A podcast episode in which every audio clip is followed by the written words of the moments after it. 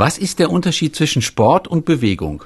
Also grundsätzlich ist das so, dass Bewegung letztendlich immer das ist, was wir so im Alltag machen. Insgesamt also liegt es von der körperlichen Reitschwelle deutlich unterhalb des Sports. Mhm. Wir sprechen dann von Bewegung, wenn wir etwa 30 Prozent maximal unserer körperlichen Leistungsfähigkeit ausschöpfen. Gehen wir da drüber, also liegen wir über 30 bis 40 Prozent, dann sprechen wir mit von Sport, weil dann ist es schon ein richtiger Trainingsreiz.